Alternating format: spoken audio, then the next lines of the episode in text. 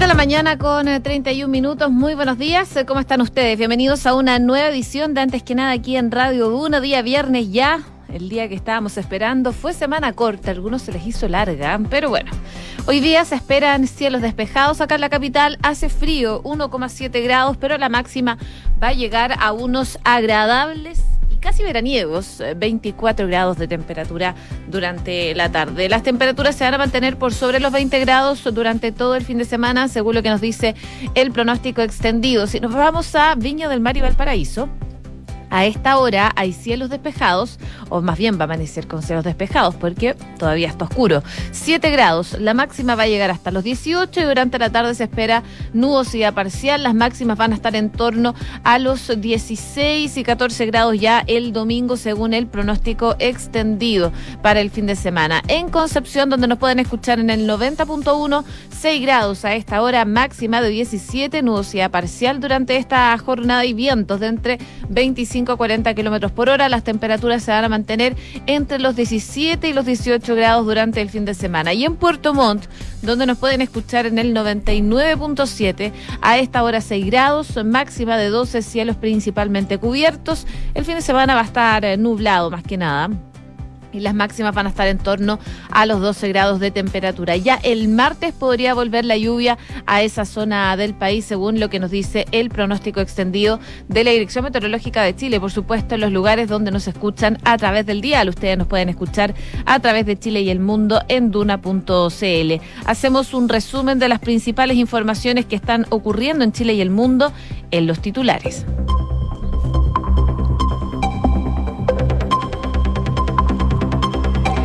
El presidente Gabriel Boric acusó un intento de la derecha de deslegitimar el CERVEL para acusar fraude en el plebiscito. Esto luego de que algunas voces de la oposición aseguraran que en el listado que entregó el servicio electoral para las votaciones incluye a personas fallecidas. Por su parte, el presidente del CERVEL afirmó que analizarán tomar acciones tras los dichos de Gonzalo de la Carrera. El diputado llamó a los apoderados de mesa a fiscalizar durante la realización de los comicios al indicar que no pueden confiar en el CERVEL a propósito de lo mismo. La Fiscalía ofició a las Express ante una denuncia por malversación de caudales públicos. El séptimo juzgado de garantía de Santiago admitió una querella impuesta por el diputado del Partido Republicano, Juan Irarrázaval, que cuestiona el uso de fondos para la impresión de textos constitucionales. El fiscal nacional advirtió que no basta con que Héctor Yaitul se atribuya delitos para poder formalizarlo. Jorge Abbott aseguró que necesitan mayor información porque efectivamente el reconocimiento de un hecho puede dar origen a que se decreten diligencias para poder establecer la existencia de ese hecho y de la participación de las personas. La Corte Suprema suspendió el alza de los planes para todos los afiliados de las ISAPRES y obligó esto a reformularles el ajuste de, los precios. El máximo tribunal no solo ordenó frenar el aumento de los planes para 300.000 personas que han recurrido a la justicia, sino que congeló también el incremento para la totalidad de los afiliados de este sistema. En noticias internacionales, les cuento que la inteligencia ucraniana teme un atentado a gran escala de Rusia contra la central de Zaporilla. El ataque tendría lugar este viernes, según la Dirección Principal de Inteligencia. Y la ventaja de Lula da Silva sobre Jair Bolsonaro se reduce ligeramente de cara a las elecciones presidenciales. El expresidente y líder de izquierda recibió un 47% de apoyo de los votantes en este sondeo contra el 32% del mandatario que en la encuesta más reciente eh, tienen entre un 47 y un 29% respectivamente, principalmente en julio. 6 de la mañana con 35 minutos. Comenzamos la mañana informados en Antes que nada con Josefina Stavrakopoulos. Partimos con noticias que vienen desde la moneda porque el presidente Gabriel Boric salió a cuestionar la arremetida del partido de, derecha, eh, principalmente del Partido Republicano de acusar un posible fraude en caso de que se imponga la prueba en el plebiscito de salida el 4 de septiembre, al señalar que tal acción es de manual, dice el presidente Boric, de quienes eh, desconfían de la democracia. A través de su cuenta de Twitter, el mandatario hizo alusión de esta manera a la acusación de posible fraude en el plebiscito de salida realizada por el diputado independiente republicano Gonzalo de la Carrera, quien mediante la misma red social, mediante Twitter, afirmó que no se podía confiar en el CERVEL y que el gobierno con toda su maquinaria intentará robarse la elección. Horas antes, el parlamentario había sido criticado por publicar en redes sociales una imagen del cementerio general lleno de visitantes con la leyenda El apruebo y el CERVEL haciendo puerta a puerta. Esto luego de que el martes pasado de la, de la carrera cuestionara la aparición de personas fallecidas en el padrón electoral habilitado por el CERVEL, por el Servicio Electoral, para el plebiscito del 4 de septiembre. Esto se suma a una reunión que sostuvieron dirigentes de oposición con el CERVEL para plantearle una serie de preocupaciones y solicitar medidas para poder comunicar que el voto del 4 de septiembre que es obligatorio, se pueda fiscalizar al gobierno por la presidencia electoral y prestar atención ante posibles irregularidades dentro de los habilitados para votar. Según lo que eh, dijo el presidente Boric a través de Twitter, es que este intento de parte de la derecha de deslegitimar el CERVEL para acusar un fraude en caso de que el resultado no sea el que esperan es de manual de quienes desconfían de la democracia. Además indicó que como gobierno están apoyando eh, las instituciones electorales, están apoyando por supuesto al CERVEL. El CERVEL también dio declaraciones al respecto a propósito de estos mensajes que emitió Gonzalo de la Carrera, este diputado republicano que llamó a los apoderados de mesa a fiscalizar durante la realización del eh, plebiscito. Bueno, Andrés Tagle, el presidente del Servicio Electoral, señaló que están analizando qué acción van a tomar debido a estos polémicos tweets publicados durante la jornada de ayer por el parlamentario Gonzalo de la Carrera, quien continuó durante... Eh, las próximas horas críticas contra el organismo por la aparición de personas fallecidas en el padrón electoral habilitado para el plebiscito del 4 de septiembre. Así entonces, al ser consultado el presidente del CERVEL sobre si van a tomar acciones contra eh, de la carrera, Tagle dijo que están analizándolo, que están estudiándolo. Eh, va a venir probablemente una entrevista con el presidente de la Cámara y es una campaña, lamentablemente, porque se desprestigian nuestros procesos, nuestra democracia, nuestras garantías. Ahora, dice Andrés Tagle, yo creo que al final el CERVEL siempre sale fortalecido en el día de la elección porque ninguno de estos incidentes suceden. Tagle explicó que esto se inicia por el caso de un elector de Carahue, de avanzada edad, en el padrón electoral, que se descubrió su certificado de defunción, pero el registro civil aclaró que el certificado de defunción lo acababan de subir a su sistema computacional y que... Eh, se le fue informado ya el primero de mayo. Además, aclaró que siempre ha habido fallecidos en el registro electoral. Entre el primero de mayo y el 4 de septiembre debieran haber unas 30.000 personas con derecho a voto que murieron durante ese periodo y que van a aparecer igualmente en el padrón electoral. Pero eso no significa que vaya a haber fraude. Bueno, parte de las declaraciones tanto del presidente Gabriel Boric como del presidente del CERVEL, Andrés Tagle, respecto a estas declaraciones del diputado Gonzalo de la Carrera, en donde eh, lo que explicaba el CERVEL es que es una campaña, lamentablemente, porque se desprestigian nuestros procesos y nuestra democracia. 6 de la mañana con 40 minutos. Estás en Antes que nada con Josefina Stavrakopoulos. Duna 89.7. Revisamos noticias ligadas a la justicia, porque la Fiscalía Metropolitana Centro Norte ofició al Ministerio de la Secretaría General de la Presidencia, a la SECPRES, que es liderada por Yuyo Jackson, para solicitar a la cartera antecedentes en el marco de la indagatoria de un presunto delito de malversación de caudales públicos. Esto en la impresión de 7.000 ejemplares de la propuesta de nueva constitución. Esto ante una querella que ya fue acogida por el séptimo juzgado de garantía de Santiago y presentada por el diputado del Partido Republicano Juan Iderrazabal, quien cuestiona el uso de fondos que superen los 400 millones de pesos. En relación a los hechos denunciados mediante la querella que se adjunta, se solicita informar a la Fiscalía las apreciaciones sobre estos y las justificaciones legales, es lo que dice el oficio eh, que se publica el día de hoy.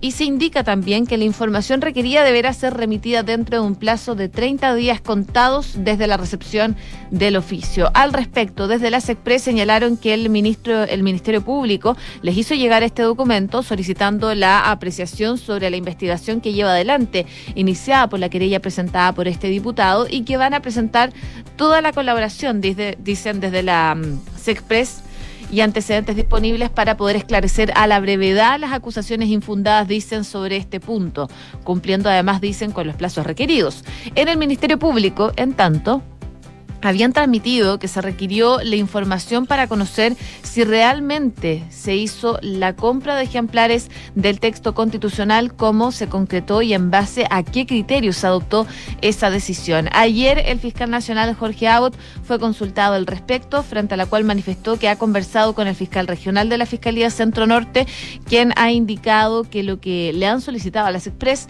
es información respecto a la veracidad de la existencia de la adquisición de los textos legales en cuestión y cuáles son las justificaciones legales. En ese sentido, de la información que se ha solicitado es lo que dicen desde la Fiscalía. Así que finalmente le dieron 30 días a la SECPRES para poder eh, dar, por supuesto, la información requerida. Por supuesto, todo gira en torno al plebiscito del 4 de septiembre, probablemente y lo va a hacer durante los próximos días. Ayer en nada personal estuvieron conversando con el presidente de la Cámara de Diputados, Raúl Soto, respecto de lo que se avecina, sobre todo para eh, después del 4 de septiembre. Y esto fue lo que dijo.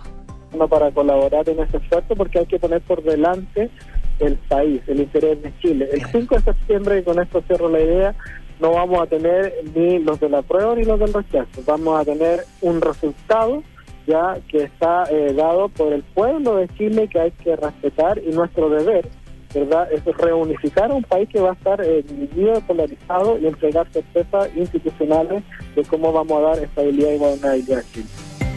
Declaraciones que pueden revisar por completo, por supuesto, y como siempre, en duna.cl. 6 con 43. Estás escuchando Antes que nada con Josefina Stavrakopoulos en Duna. Y el fiscal nacional Jorge Abbott eh, entregó algunas declaraciones en Puerto Montt, en una actividad que estaba liderando, eh, respecto de si era posible detener al líder y al fundador de la CAM, Héctor Yaitul, luego de que emitiera dichos reivindicando el robo de madera en la macrozona sur. Y lo que dijo el fiscal nacional fue que la confesión en nuestro sistema judicial penal no tiene ningún valor en términos de poder usarse en definitiva en contra de una persona. Mediante un video de su intervención en el día del lanzamiento de un libro eh, realizado en junio pasado en Lormida y en la comuna de Peñalolén, el comunero afirmó que la organización que él lidera robaba materia prima para tener los implementos necesarios para defender a la comunidad y los procesos que se llevan adelante. Sus palabras generaron polémica y motivaron a que diversos sectores políticos emplazaran al gobierno del presidente Boric a querellarse contra Yaitul por esas declaraciones, por supuesto. Sin embargo, en el 16 de agosto, la ministra del Interior, Siches aseguró que lo declarado por el comunero no era información nueva y que estaba contemplado ya en la ampliación de la querella por la Ley de Seguridad del Estado que anunciaron el pasado 27 de julio. Eh, lo que explicó en esa ocasión la jefa de gabinete es que en específico cuando hay cualquier admisión por parte de estas personas de un ilícito, sin duda el Ministerio Público también tal y como lo hemos dicho de forma reiterada tiene toda la libertad de actuar. Esperamos efectivamente que el Ministerio Público pueda investigar y hacer lo que corresponde para esto. Y en ese sentido, el fiscal nacional sostuvo que para detener a una persona no basta con que se atribuya una conducta, sino que es necesario reunir los antecedentes que permitan acreditar efectivamente lo que él dijo que se estaba robando madera para poder obtener eh, armamento, por ejemplo, para la causa que ellos lideran. Ya, el Ministerio Público, según lo que explicó Abbott, es que en definitiva tienen que reunir los antecedentes adicionales porque efectivamente eh, reconocer un, delito respecto de una persona pueda dar origen a que se decreten diligencias, eso sí. Y aseguro que no basta simplemente con que alguien se autoatribuya una conducta para que inmediatamente el Ministerio Público pueda tomar una decisión de formalizar una investigación que requiere mucho más antecedentes. Por otro lado, eh, ya eh, durante la tarde la ministra del Interior dio a conocer que desde el gobierno habían tomado contacto con la Fiscalía para poder abordar la querella contra Yaitul. La ministra dijo que conversó con el fiscal nacional Jorge Abbott y con la jefa jurídica del gobierno y que se ha comunicado ya con la Fiscalía Regional. Esto lo dijo eh, la ministra, que también complementó que entendían que el Ministerio Público tiene que cumplir con su labor y por parte del gobierno cuentan con toda la colaboración en ello. Justamente sobre la ampliación de la querella presentada por Interior, en tanto, el persecutor afirmó que se encuentran investigando y que están llevando a cabo todas las querellas y, y las diligencias que se han solicitado.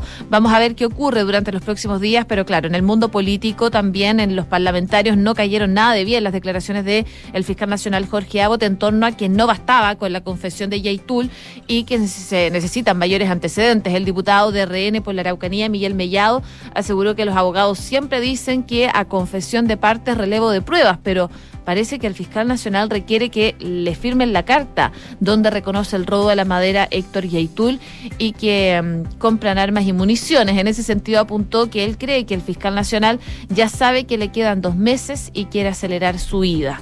Bueno, el eh, también representante de la Cámara Baja por la novena región, Mauricio Ojeda, del Partido Republicano, cuestionó estas declaraciones y señaló que el ministro, perdón, el, fiscal nacional Jorge Abbott, eh, Dice, el país entero fue testigo de que usted pidió al gobierno una acción para poder tomar cartas en el asunto y hoy día la responsabilidad de detener, atrapar y encarcelar al criminal más grande que se tenga registro en Chile.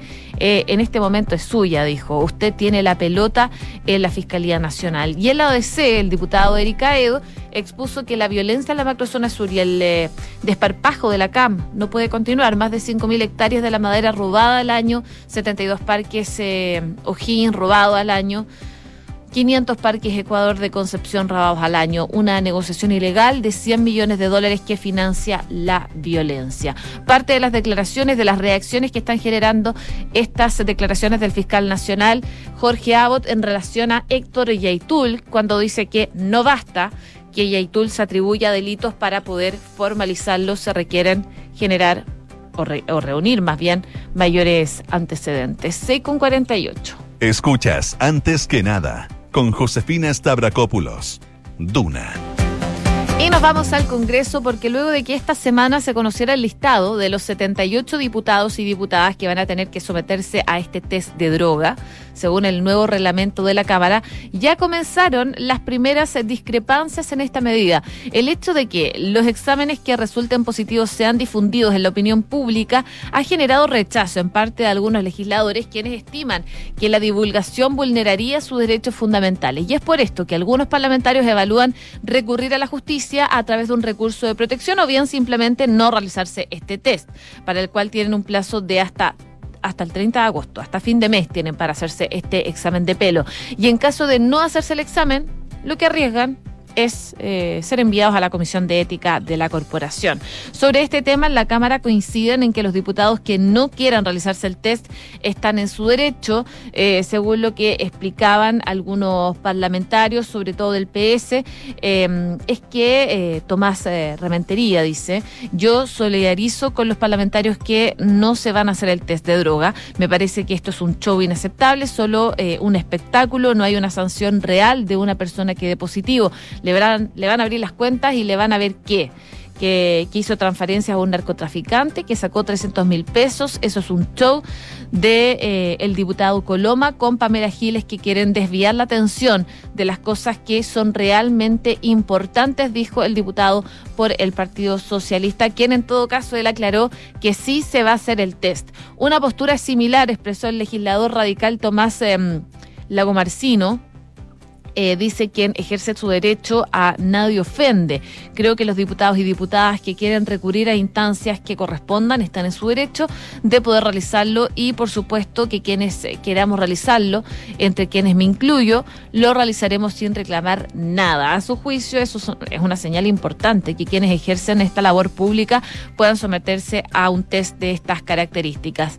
Y desde la oposición el diputado Andrés Celis de RN también coincide con sus pares, dice que en esto él iba a ser sincero, que no está de acuerdo con ellos. Yo cuando me hago un test de droga lo voy a publicar, no tengo ningún problema, dice el diputado Celis. Me lo he hecho al menos una vez, pero esta ley de derechos y deberes son datos sensibles y uno no puede obligar a ninguna persona a publicar su ficha clínica en este caso. Bueno, parte de las reacciones que está generando eh, este listado que ya se conoce de 78 diputadas y diputados que se van a tener que realizar el test de droga. Algunos claro, no lo quieren hacer y por eso eh, la sanción que arriesga más que nada es ir a la Comisión de Ética de la Cámara de Diputados. 6 de la mañana con 51 minutos.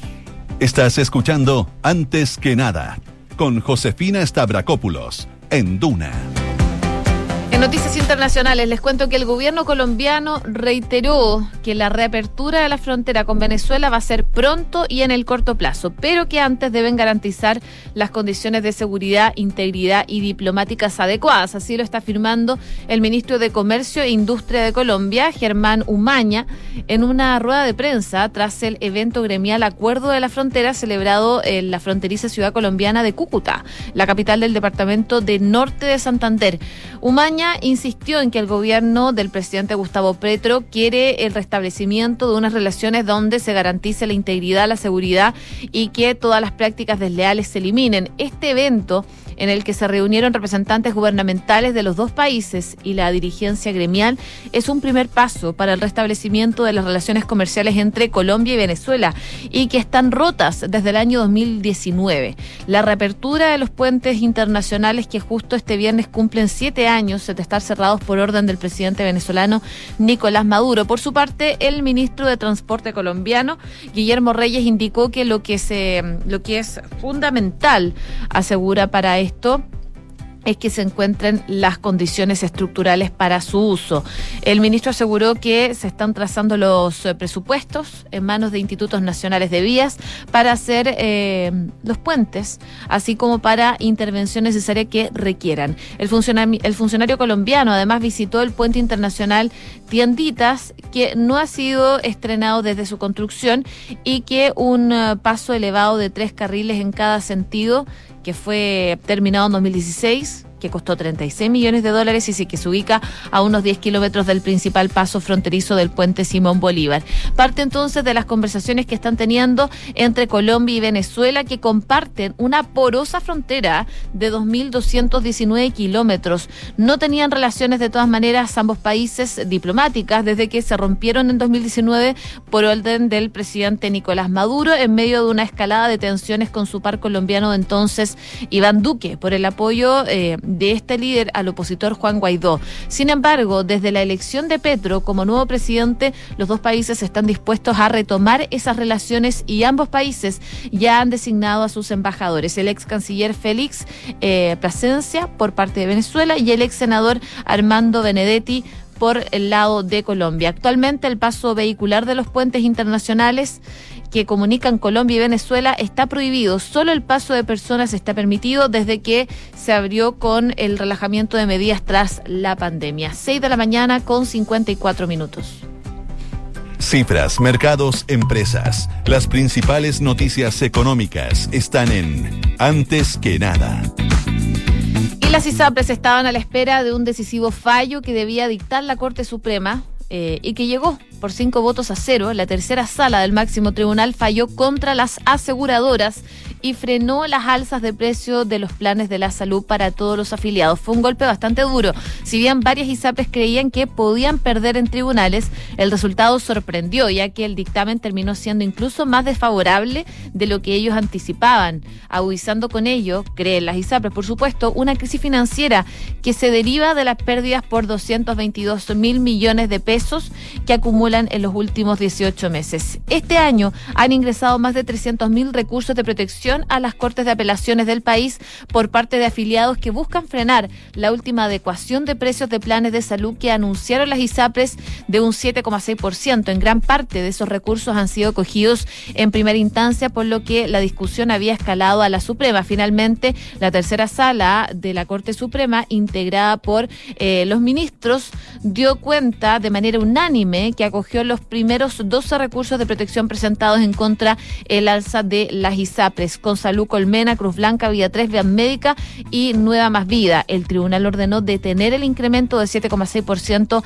aplicado por cada una de ellas. También el tribunal fundamentó el fallo en que habría un actuar arbitrario de las ISAPRES al comunicar de manera general el alza de los planes a los afiliados, ya que a juicio de la Suprema no entregaron mayores antecedentes que justifiquen el incremento a cada uno de los afiliados. Pero la Suprema no solo ordenó frenar el alza de los planes para aquellas personas que han judicializado los incrementos de precios, sino que para la totalidad de los afiliados de cada una de esas ISAPRES, de las seis ISAPRES, dejando sin efecto el proceso de adecuación que hasta ahora se estaba realizando, el cual se podría retomar una vez que sea reformulado. Bueno, ayer durante la tarde hubo una reunión entre las ISAPRES y el Ministerio de Salud a propósito de la mesa de trabajo que están desarrollando. Tras esta reunión habló la ministra de Salud, María Begoña Yarza, y esto fue lo que dijo. Nosotros hemos mirado junto al superintendente y al director de FONASA, en conjunto con cada una de las ISAPRES, los números, los flujos, esta conclusión a la que estamos llegando de que efectivamente estaban las organizaciones, las ISAPRE, en una situación que todos conocemos, ¿cierto?, de pérdidas este año y el año 2021, eh, nosotros creo que llegamos a una conclusión conjunta, en que si trabajamos juntos, si generamos eh, ciertos acuerdos y además generamos cierta certeza del lugar de llegada en este sistema universal y cuál es, podría ser la transformación de estos seguros en seguros complementarios, eso también despeja las crisis. Así que nosotros quedamos muy tranquilos con referencia a los temas financieros porque los temas financieros finalmente son temas económicos y los temas económicos tienen más factores que los flujos de dinero. Así que quedamos muy tranquilos. Hay las palabras de la ministra María Begoña Yarza tras esta reunión con las ISAPRES. 6 de la mañana con 57 minutos. Y les cuento que sabías que Banco Consorcio tiene una cuenta vista que te hace ganar intereses solo por tener saldo en ella. Bueno, puedes conocer esta nueva cuenta más de Banco Consorcio y ahorrar ganando intereses. Pide tu cuenta más en consorcio.cl. ¿Y sabías que puedes comprar de forma anticipada los servicios funerarios de María Ayuda?